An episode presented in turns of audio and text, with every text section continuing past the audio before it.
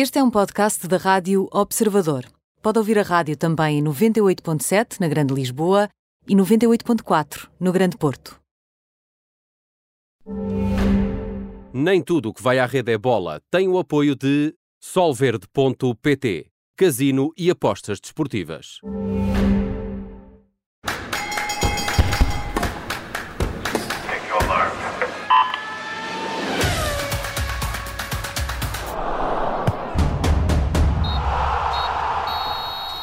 Boa tarde, bem-vindos ao Nem Tudo o que vai à rede é bola, com Bruno Roseiro, também com a Mariana Fernandes e hoje comigo Miguel Viterbo Dias. Na segunda parte vamos eh, falar com Luís Cassiano Neves, é advogado especialista em Direito do Desporto. Vamos falar sobre o impacto da pandemia no mercado do futebol, no mercado de transferências, mas isso vamos guardar para depois da meia hora. Para já vamos aos dois temas do dia, os dois temas da semana. Já vamos falar sobre esse sorteio da Liga Europa e também da Liga dos Campeões, mas começamos, Bruno Roseiro, por esta semana que fica marcada por um caso de racismo na Liga dos eh, Campeões. Já vamos, eh, estamos a aguardar só a chegada de Bruno Roseiro aqui ao nosso Nem Tudo o que vai à rede é bola. Hoje, dia de sorteio europeu da Liga Europa e também da Liga dos eh, Campeões, com os eh, três clubes portugueses em prova a conhecerem os adversários. O Porto, que vai jogar frente à Juventus de Cristiano Ronaldo, e depois o Benfica, na Liga Europa, vai jogar frente ao Arsenal, treinado por Mikel Arteta, que tem jogadores que já passaram também pelo clube encarnado, e depois, por fim, o Sport Sporting Braga, que defronta o Roma de Paulo Fonseca. Vamos agora sim, eh, Bruno Roseiro, falar sobre esta hum, semana na Liga dos Campeões, marcada por um caso de racismo que ganhou eh, dimensões nunca antes vistas. Hum, sim, ganhou uh, também por se tratar de, uh, de, um jogo de Liga dos uh, Campeões. Um, ainda hoje está a falar neste caso neste, no Brasil, pelas declarações que Jorge Jesus depois também teve e que foram mal interpretadas. Agora, aquilo que fica é uma mancha enorme na, ima na imagem da UEFA, que finalmente conseguiu perceber uh, da pior forma, que não é com slogan e não é com tarjas que consegue erradicar de vez aquele que é um dos problemas uh, mais latentes, não só no futebol, mas também na, na própria sociedade. Já vamos falar mais tarde sobre o árbitro romeno que protagonizou este caso. Agora, aqui parece-me interessante falar de dois pontos de análise. Um, como é que nós podemos acabar ou minimizar estes casos? Portanto, já percebemos que não é os slogans nem as tarjas que dizem alguma coisa. Um, aquilo que a UEFA deverá procurar é ter outro tipo de ação em relação a todos os intervenientes, sejam eles jogadores, árbitros, eh, dirigentes, num sentido até mais pedagógico de fazer ver que todos os olhos do mundo e das novas gerações estão focados neles e, portanto, também eles têm um papel determinante na erradicação uh, de um problema que é uh, transversal a toda a sociedade e depois de uma parte mais reativa de aumentar os castigos, uh, o que muito provavelmente irá acontecer com este árbitro romeno. Depois, um segundo ponto que é uh, o que fazer para mudar e para uh, uh, poder, digamos assim, descortinar mais vezes este tipo de casos. Fazer aquilo que outros desportos fazem, nomeadamente o rugby e o futebol americano, que é tornar públicas as ligações e as conversas entre os árbitros, não só para esclarecer outros pontos marginais, nomeadamente as decisões que depois são uh, tomadas ou invertidas pelo VAR, mas também para as pessoas uh, poderem saber uh, o que, que, tipo de conversas é que andam ali a ser tomadas e que, neste caso, teria sido mais fácil detectar tudo aquilo que se passou no Parque dos Príncipes. Foi uma semana eh, marcada por esse caso, de, relacionado com esse caso de racismo, no jogo que envolveu o eh, PSG, também com o Basek Sheir. Ora, eh, Mariana Fernandes, esta semana, este dia fica marcado pelos sorteios para a Liga Europa e para a Liga dos Campeões e também uma semana que, fica, que tem também jogos agendados para a Taça de Portugal e para a Taça da Liga. Sim, foi uma semana com muita coisa a acontecer em todas as competições, menos uh, no campeonato, digamos assim. Uh, e começando pelo princípio, os três grandes estão uh, apurados para os oitavos de final da Taça de Portugal, sem terem sofrido grandes sobressaltos, pelo menos extraordinariamente assinaláveis. O Sporting venceu o Passos de Ferreira em Alvalade, o Porto derrotou o Tondela no segundo jogo entre as duas equipas em oito dias e num jogo onde ficou outra vez patente e outra vez notório que esta equipa do Tondela é muito mais uh, do que os escassos pontos que apresenta na classificação e o Benfica goleou o Vila Franquense na luz. Pelo meio da jornada, destaque para o Santa Clara, que eliminou o Vitória de Guimarães uh, nesta fase ainda da Taça de Portugal, e para o Estoril, que afastou Boa Vista. Ainda hoje, o Braga joga com o Montijo e o Estrela da Amadora, que está a ser uma das sensações uh, da competição, defronta o Anadia. Esta semana, então, de quartos de final da Taça da Liga, como disseste, com o Sporting a jogar já amanhã uh, com o Mafra, o Porto e o Benfica a defrontarem Passos de Ferreira e Vitória de Guimarães, respectivamente, na quarta-feira, e o Sporting Braga a jogar com o Estoril na quinta, no dia seguinte. Entretanto, e porque nesta temporada parece nada parar uh, realmente, só acalma um bocadinho, hoje foi dia também de sorteios das competições europeias. As equipas portuguesas ficaram a conhecer os próximos adversários nas próximas fases, tanto da Liga dos Campeões como da Liga Europa. Ora, o Porto já sabe que vai jogar com a Juventus de Cristiano Ronaldo, portanto, Cristiano Ronaldo vai regressar a Portugal para jogar com o Porto nos oitavos de final da Liga dos Campeões. Vai também provavelmente reencontrar Pep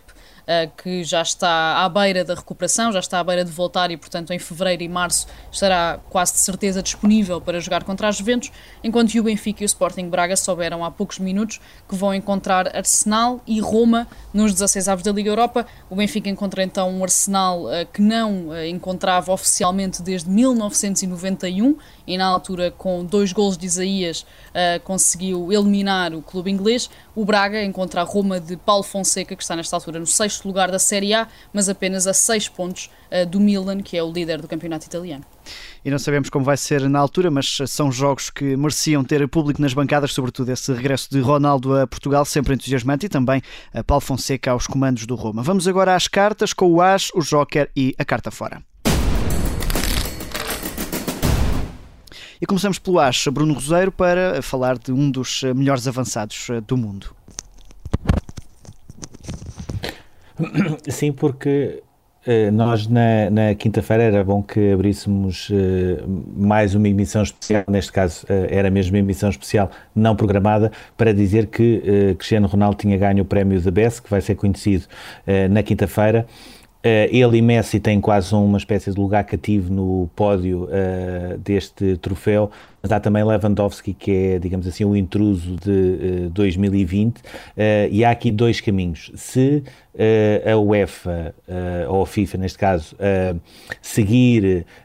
aquilo que tem acontecido e que aconteceu, por exemplo, em 2019, de colocar sempre Ronaldo e Messi e os outros, Uh, há uh, uma possibilidade para Lewandowski uh, provavelmente não passar do segundo lugar, como aconteceu com o Van Dijk no ano passado. Uh, se uh, a opção acabar por recair em abrir um bocadinho o leque uh, extra, dois extraterrestres, como aconteceu com Modric em 2018, Lewandowski é claramente favorito para ganhar. Ele, esta época, já leva 16 golos em 16 jogos, no campeonato tem 13 golos só em 10 jogos, portanto é o melhor marcador, o que já praticamente já nem é notícia. No ano passado fez 55 golos em 47 jogos, só mesmo na parte final é que Ciro Immobile conseguiu ficar com a, com a bota de com a bota de ouro de melhor marcador dos campeonatos uh, europeus, ganhou Bundesliga, Taça, Supertaça, Liga dos Campeões, uh, Supertaça Europeia, tudo aos 32 anos, portanto não deixa de ser interessante. Uh, os três nomeados para o Prémio da BES têm 30, entre 32 e 35 anos, portanto prova é um bocadinho como o ténis, quanto mais velhos melhor. agora, independentemente de poder ou não receber o prémio, e na nossa ótica era bom que não recebesse porque era sinal que esse prémio teria ido para Ronaldo, porque Messi não, parece-me que este ano de 2020 não entra nas contas. Uh, Lewandowski já teve uh, o seu prémio, eu diria que esta época de 2019-2020 provou que é um dos uh, avançados provavelmente mais subvalorizados, mas que mais marca tem deixado nos últimos anos no futebol europeu. E Mariana, o teu as é precisamente um dos concorrentes de Lewandowski. Sim, exatamente. E, e, é já uma carta também habitual e há alguns anos que falar de Cristiano Ronaldo, que é então o nosso as, uh, implica falar de muitos números. E a verdade é que o jogo de Cristiano Ronaldo ontem à noite contra o Génova obriga mesmo a falar de muitos números para falar do jogador português. Logo à partida porque Ronaldo chegou ao centésimo jogo pela Juventus. Depois porque nesses 100 jogos leva 79 golos. Depois porque em 2020 já tem 42 golos. E depois, porque com a vitória de ontem tornou-se o primeiro jogador a chegar às 400 vitórias nas cinco principais ligas europeias no século XXI. Em termos mais práticos, uh, marcou mais dois golos, ambos de penalti, que ajudaram os Juventus a vencer o Génova por 3-1. Tudo isto também numa semana em que foi uh, preponderante para a vitória das Juventus em Camp Nou contra o Barcelona, onde também marcou dois golos de penalti e derrotou o Leo Messi no reencontro entre os dois. Uh, foi uma semana, ou são duas semanas importantes para Ronaldo, onde marcou quatro golos todos de penalti, mas voltou a mostrar a importância que tem uh, na equipa de André Pirlo e prova disso foi a vontade que mostrou em campo contra o Barcelona, quando o jogo já estava praticamente ganho, mas continuava a pedir a bola para marcar mais. Aos 35 anos, continua a almejar o futuro e o que ainda não tem, eh, em vez de olhar para trás, e ontem, depois da vitória contra o Génova, disse logo que o próximo objetivo é chegar aos 100 golos uh, pela Juventus. Portanto, é um Cristiano Ronaldo que uh, está como no ténis e está como o vinho do Porto, tem 35 anos, parece que está a voltar a uh, um nível de forma e a um nível de eficácia que esteve um bocadinho desaparecido ali durante uma altura do ano passado, mas a verdade é que é um Cristiano Ronaldo que está uh, em forma, está em força uh, para esta temporada da Juventus, onde obviamente todos, as, todos os objetivos estão ainda em jogo. E Mariana, no Joker, oxalá não beba vinho do Porto antes das corridas, eh, temos um piloto de Fórmula 1 em destaque. Sim, o Max Verstappen e quem assistiu de perto este Mundial de Fórmula 1 2020 habituou-se a ver um pódio, que era Lewis Hamilton enquanto vencedor da corrida, Valtteri Bottas em segundo e Max Verstappen em terceiro, foi o pódio mais habitual uh, da temporada inteira. Ora, nesta última corrida do ano, Verstappen conseguiu trocar as voltas a este hábito, ganhou o Grande Prémio de Abu Dhabi, onde também tinha conseguido roubar a pole position à Mercedes pela primeira vez em toda a temporada, portanto foi a primeira vez só no último Grande Prémio uh, do ano é que um carro cujo motor não era Mercedes e cuja marca não era Mercedes uh, conseguiu então ser o mais rápido na qualificação. O holandês da Red Bull mostrou pela enésima vez que é o único que consegue fazer frente aos Mercedes, ganhou pela segunda vez na temporada, ficou à frente de Bottas e de Hamilton, que voltou a competir neste último fim de semana do ano depois de recuperar da Covid-19.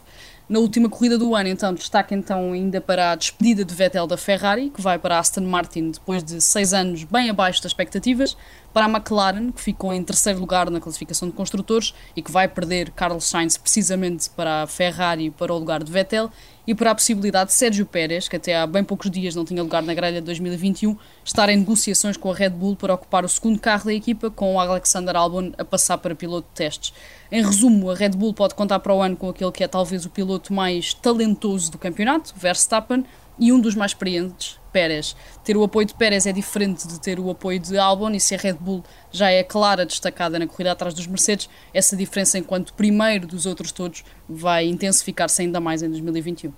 E eh, Bruno Roseiro, o teu um, eh, joker vem da NBA.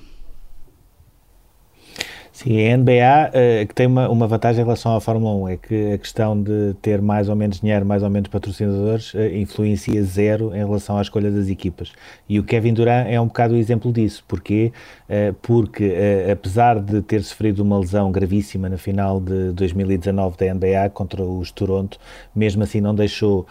de ser opção para os Brooklyn Nets, que ficaram com ele em 19-20, sabendo que ele não iria jogar, e ontem regressou 550 52 dias depois, foram demasiados dias ausente, eh, de ausência. Do, eh, este que é para mim um dos melhores eh, jogadores da NBA, assim continua a ser, marcou 15 pontos, sobretudo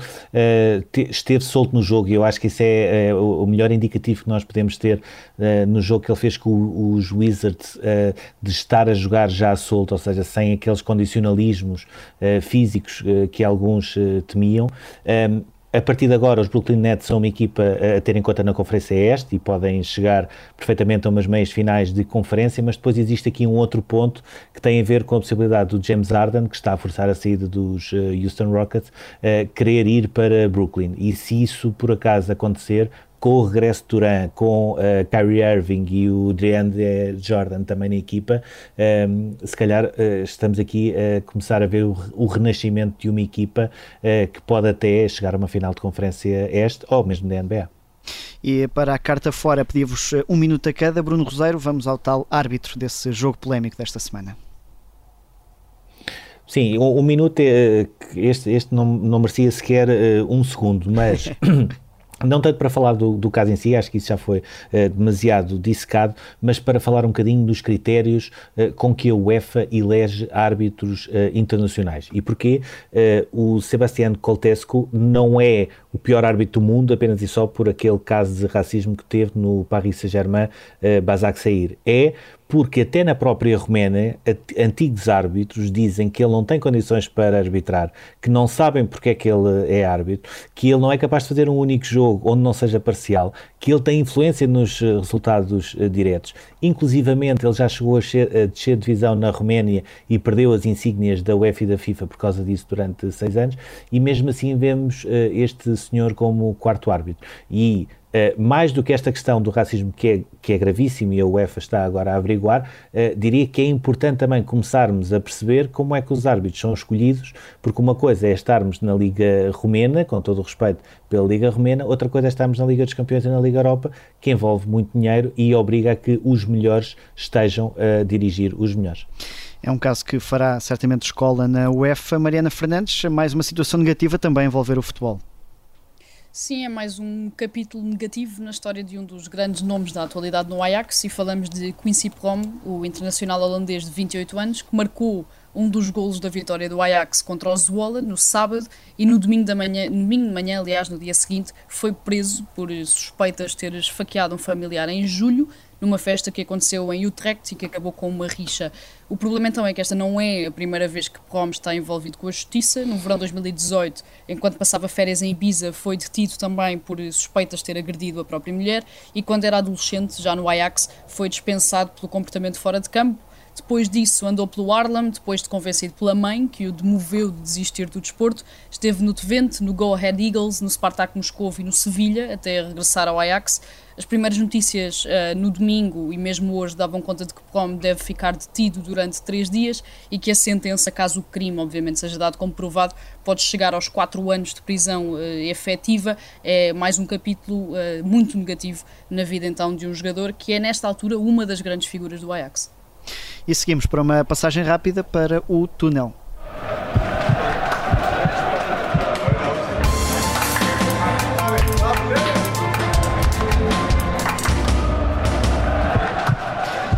Bruno Roseiro, apelo aqui também ao teu poder de síntese para eh, olharmos para esta possibilidade do Hulk poder reforçar o Futebol Clube do Porto.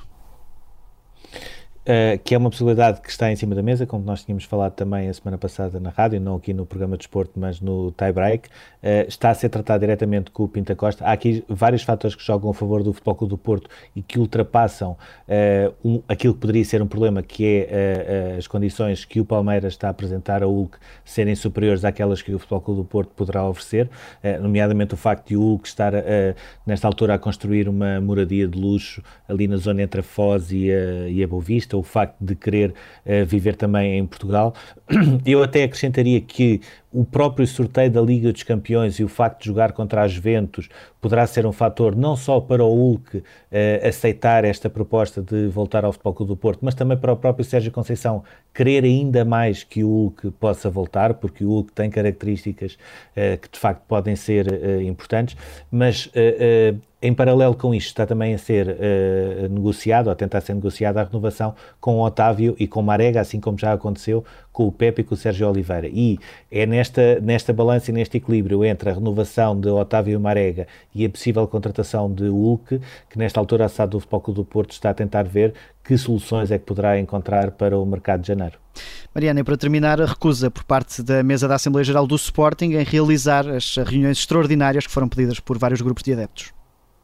Sim, foi um tema que já tínhamos trazido aqui também na semana passada, confirmando-se então que a mesa da Assembleia Geral do Sporting decidiu indeferir todos os pedidos para a realização da Assembleia Geral Extraordinárias, não só para destituir os atuais órgãos sociais, mas também para rever a expulsão do ex-presidente Bruno Carvalho, sendo que o assunto pode não ficar por aqui, porque os sócios proponentes dessas reuniões eh, magnas consideram que Rogério Alves, enquanto líder da mesa da Assembleia Geral, tomou uma decisão ilegal que viola os próprios estatutos do clube, considerando que a mesa então só tem de verificar se todos os preceitos estão cumpridos, a nível de assinaturas e também de votos, e que não pode decidir ou não sobre a sua justa causa, como aconteceu, por exemplo, em 2013, quando um tribunal considerou então que teriam de ser os sócios e não a mesa a decidir os fundamentos uh, para a destituição por justa causa de Godinho Lopes, abrindo aqui um ângulo que não mereceu agora essa mesma interpretação. Está concluída esta primeira parte. Já a seguir vamos estar à conversa com o especialista em Direito do Desporto, Luís Cassiano Neves.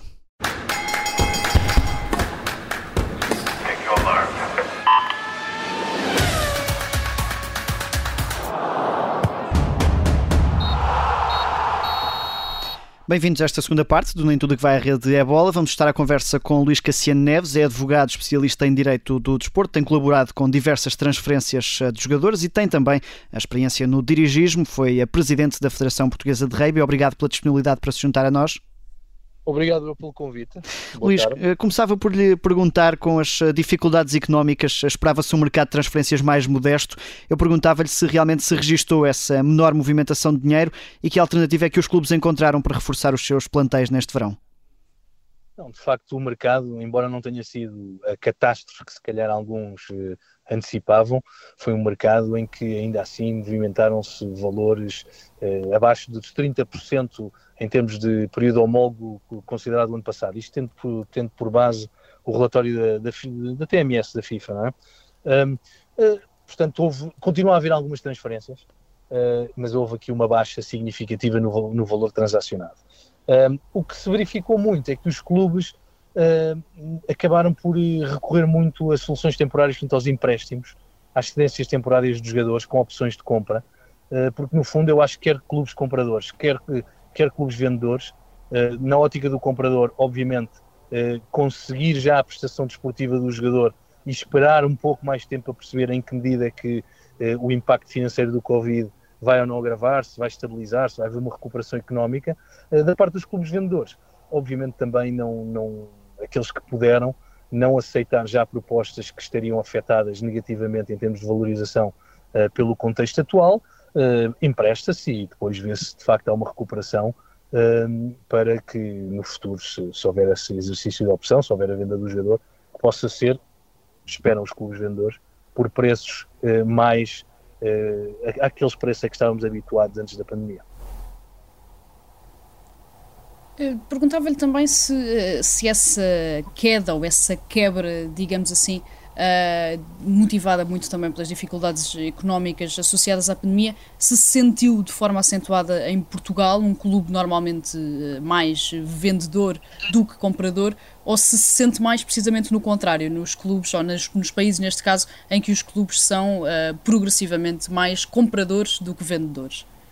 Olha, uh, o, clube, o, o, campeonato comprador, onde de facto não houve um impacto assinalável, foi o, foi o campeonato inglês mas o campeonato espanhol teve uma quebra gigantesca, o campeonato francês idêntico, eh, no campeonato italiano também houve uma quebra significativa e no, e no alemão também. Portanto, o único mercado comprador eh, que não abrandou eh, em, termos de volume de compras foi o inglês. Nós aqui em Portugal sentimos, acho que todos nós percebemos, que com exceção de um push final do Benfica no mercado de transferências e que tem muito a ver com, as ambições que o clube tem ou tinha na altura, mas uh, em termos de qualificação para Champions, o um novo treinador, etc., eh, os clubes em geral, e não falo apenas dos, do, dos denominados três grandes, os outros clubes acabaram por ser bastante mais cerimoniosos na forma como, como tomaram decisões de investimento. O que é engraçado verificar-se é que se houve já um impacto muito verificável em matéria de, de, volume transacionado em termos de transferências, os salários não tiveram ainda um impacto significativo. Houve aquela discussão, uh, quando se falou muito dos layoffs, uh, sobre as reduções salariais, mas a verdade é que em realidades como, por exemplo, a segunda liga, que é uma, que é uma liga uh, onde o impacto do Covid é um impacto tremendo, significativo, as massas salariais médias mantiveram-se tanto quanto eu posso perceber, e aqui eu falo apenas pela, pela minha experiência direta, porque não temos ainda números recolhidos sobre essa, sobre essa questão, mas parece-me que em termos de salários, eh, não há ainda um impacto tão visível como existe em termos de volume de, de transferências, de, de, negócios de transferência. A, a empresa que no início, uh, sim. Abordou também, e agarrar aí numa, na parte que, que falou, que de facto é, é um bocado a antítese de tudo aquilo que nós tínhamos uh, pensado, uh, e que tem a ver com o facto de em Inglaterra não ter havido uh, flutuação a nível de dinheiro envolvido nas transferências. Perguntava-lhe se considerava que é uma opção mesmo uh, dos clubes uh, em termos de objetivos desportivos também para atingir, uh, ou se também já tem a ver com o facto de estarem a preparar algo inevitável que vai ser o Brexit e todas as medidas que vai trazer para a Premier League. acho que essa é uma análise que, que, é, que é muito possível e é muito razoável. é evidente que com o Brexit deixa de haver a, a liberdade de circulação eh, para trabalhadores europeus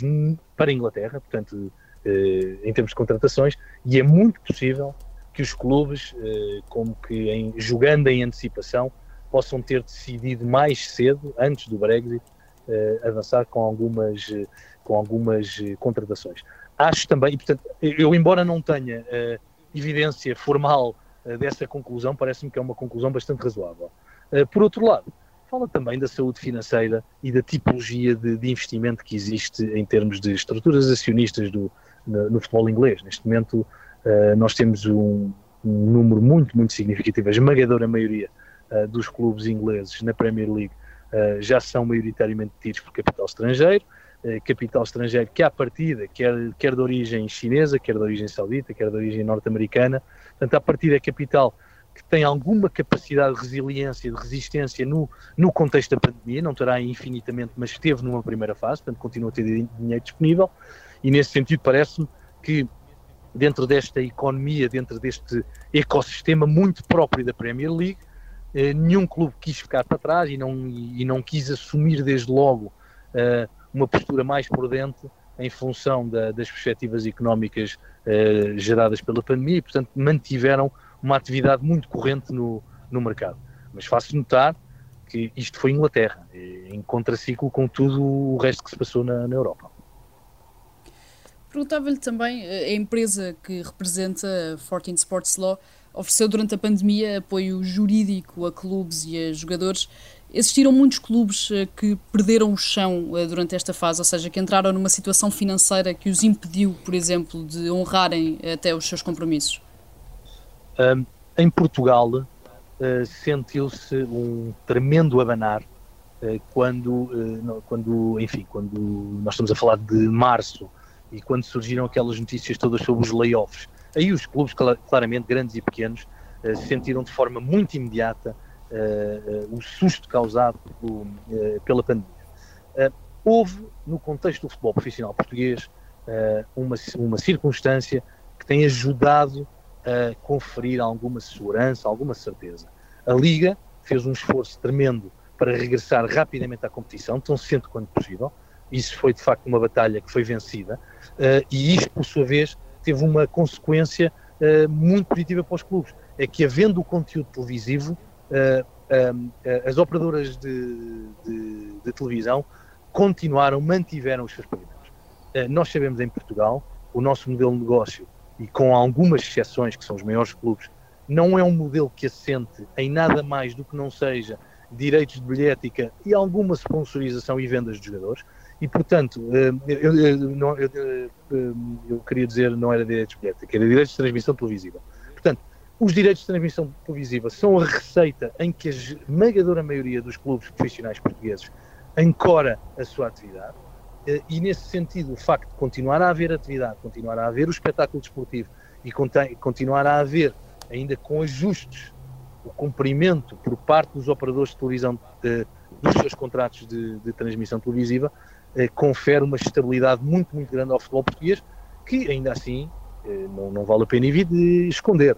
Os clubes, eh, ainda agora, estão a contabilizar os estragos causados pelo Covid e, e, evidentemente que são significativos. Aliás, isto terá, eh, se calhar a médio prazo, um, um, sinais que nós ainda agora não conseguimos vislumbrar de forma muito, muito uh, consistente, mas parece-me inevitável que os clubes venham a ter menos dinheiro, menos dinheiro para investir em transferências, menos dinheiro para investir em salários, uh, e portanto menos dinheiro para investir, se calhar, em políticas desportivas uh, de, em equipas de sub-23 e equipas B. Vamos ver qual, qual é que é o verdadeiro impacto da pandemia. Mas os clubes nesta fase em Portugal, como continuaram a ter as receitas de transmissão televisiva, conseguiram manter uma normalidade mínima, o que é um benefício tremendo. Por exemplo, na Turquia as coisas não estão a passar dessa forma.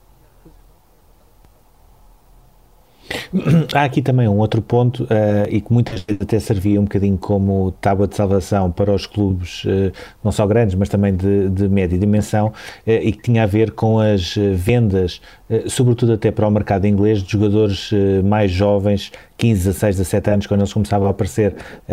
nas seleções nacionais e que, digamos assim, permitiam um balão de oxigênio em determinada altura e e determinado contexto. Isso é um dos pontos que a partir de agora vai deixar de haver uh, com, a partir de 1 de janeiro, com esta questão do Brexit e das mudanças na Premier League. Perguntava-lhe, uh, por um lado, se isso poderá ser um ponto a médio prazo uh, que prejudique os clubes portugueses,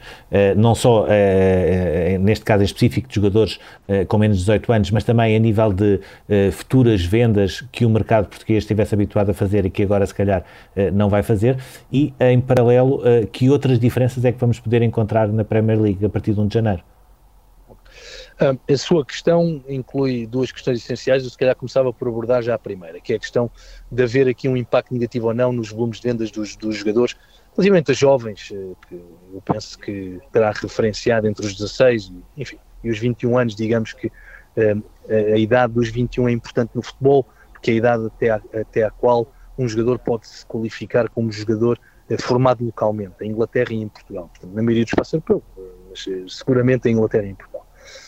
A primeira coisa que eu gostaria de dizer é que eu, por acaso, discordo de si. Eu acho que eh, o impacto não será significativo em termos de vendas de jovens jogadores, porque a maioria desses jogadores que acabam por ir por Inglaterra, eh, relativamente jovens, das duas uma, ou já são profissionais, e nós tivemos jogadores que foram para equipas do Championship, por exemplo, nós tivemos o, uh,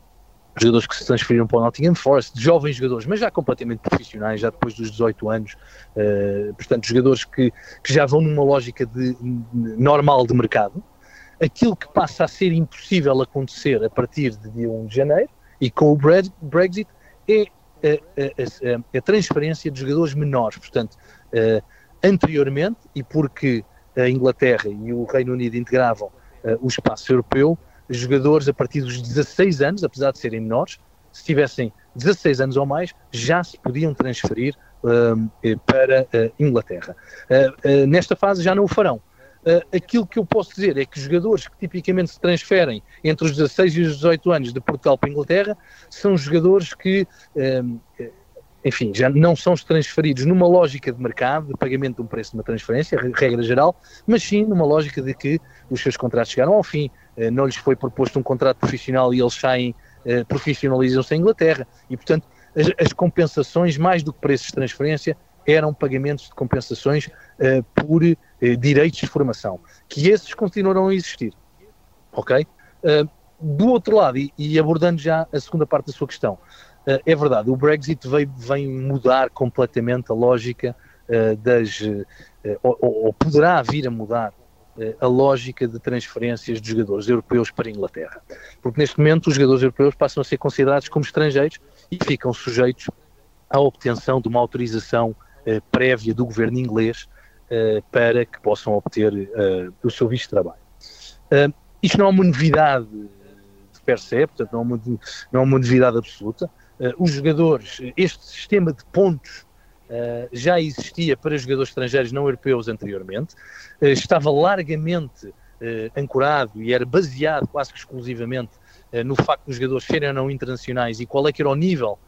de representação, portanto, em quantos jogos haviam jogado pela, seleção, pela sua seleção nacional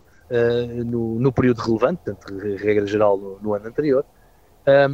e esse é um modelo que agora, porque é muito mais abrangente e porque o sistema de pontos vai passar a também abarcar o espaço europeu,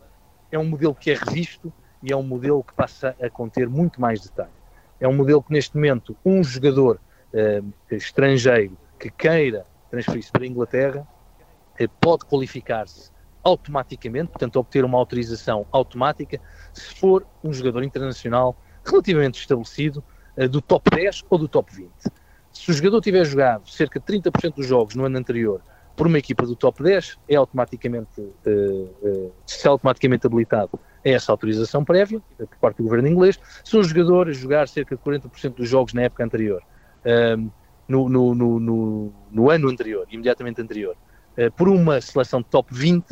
também terá essa uh, autorização automática. Portanto, há aqui a possibilidade uh, primeira uh, de obtenção automática é através dos, das internacionalizações e isto depende não só do número de internacionalizações, mas também das seleções que se representam. Se são top 10, top, top 20, top 30, top 40, top 50. Depois há uma série de outras possibilidades em que os jogadores são avaliados consoante as ligas em que jogam, o trajeto, portanto, a classificação na liga interna e nas competições continentais das equipas onde jogam, uh, e também, enfim, uh, em função uh, do campeonato, portanto, do, do, do, grau de qualidade do campeonato. para Portugal, eu penso que Portugal, juntamente com outras equipas, com outras competições e com outros países, acaba por ser um dos beneficiados. Porquê? Porque Portugal é visto como um campeonato de Tier 2. Ou seja, não é um campeonato de primeira linha, mas é um, do, é um campeonato de Tier já 2, que já é um Tier muito alto e que confere à partida uh, aos, uh, aos jogadores oriundos deste campeonato português uh, uma pontuação base facilmente obtenir, fácil, que é muito fácil de obter, de 10 pontos. Um jogador para ter a autorização tem que ter 15 pontos. Um jogador com 15 pontos, neste quadro, nesta esquadrilha de avaliação, receberá a autorização do governo inglês.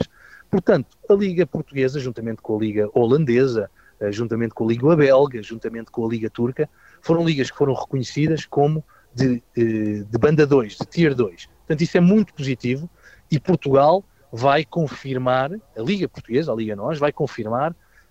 a sua posição estratégica de mercado de passagem para os melhores talentos mundiais emergentes. Alguém que venha jogar para Portugal sabe que à partida está melhor colocado para ser transferido no futuro para a Inglaterra do que, por exemplo, um, um jogador que opte por jogar na Rússia ou no campeonato ou no campeonato checo, por exemplo. Uh, e essa pode ter uma vantagem desculpe, competitiva. Desculpe interrompê-los, estamos mesmo só a ficar uh, sem tempo. Só uma última pergunta uh, sobre esta questão do Brexit. Há quem considere que esta é uma hipótese para o futebol inglês assumir um papel de relevo nas seleções, que já começa a mostrar, sobretudo nos escalões mais jovens, mas há também quem considere que a Premier League pode perder o título de melhor Liga Europeia. Portanto, duas escolas de pensamento, uma mais positiva, uma mais negativa. Qual destes pratos da balança é que acredita que poderá pesar mais a partir daqui? Uh, lendo, a part... lendo o, novo sistema de, de, de pontuação, parece-me que é dada ampla oportunidade a que os jogadores oriundos de, da maioria dos campeonatos, onde normalmente a Premier League comprem, possam continuar a obter uh, o seu visto. E, portanto, eu sinceramente, uh, a minha opinião pessoal é que nós não vamos ver um impacto assim tão significativo quanto era receado antes dos, dos, critérios serem publicados. Mas agora é uma questão de, de ver se o tempo dá razão ou não. Uh, mas eu penso que os clubes da Premier League vão continuar a contratar uh, os jogadores que pretendem uh, nas ligas em que tipicamente já recrutavam. Estivemos à conversa com o Luís Cassiano Neves, muito obrigado, o advogado especialista em Direito do Desporto, tem também feito assessoria jurídica a muitas transferências no mercado do futebol. Apito final nesta edição do Nem Tudo que vai à Rede é Bola, daqui a pouco já pode ouvir este programa em podcast.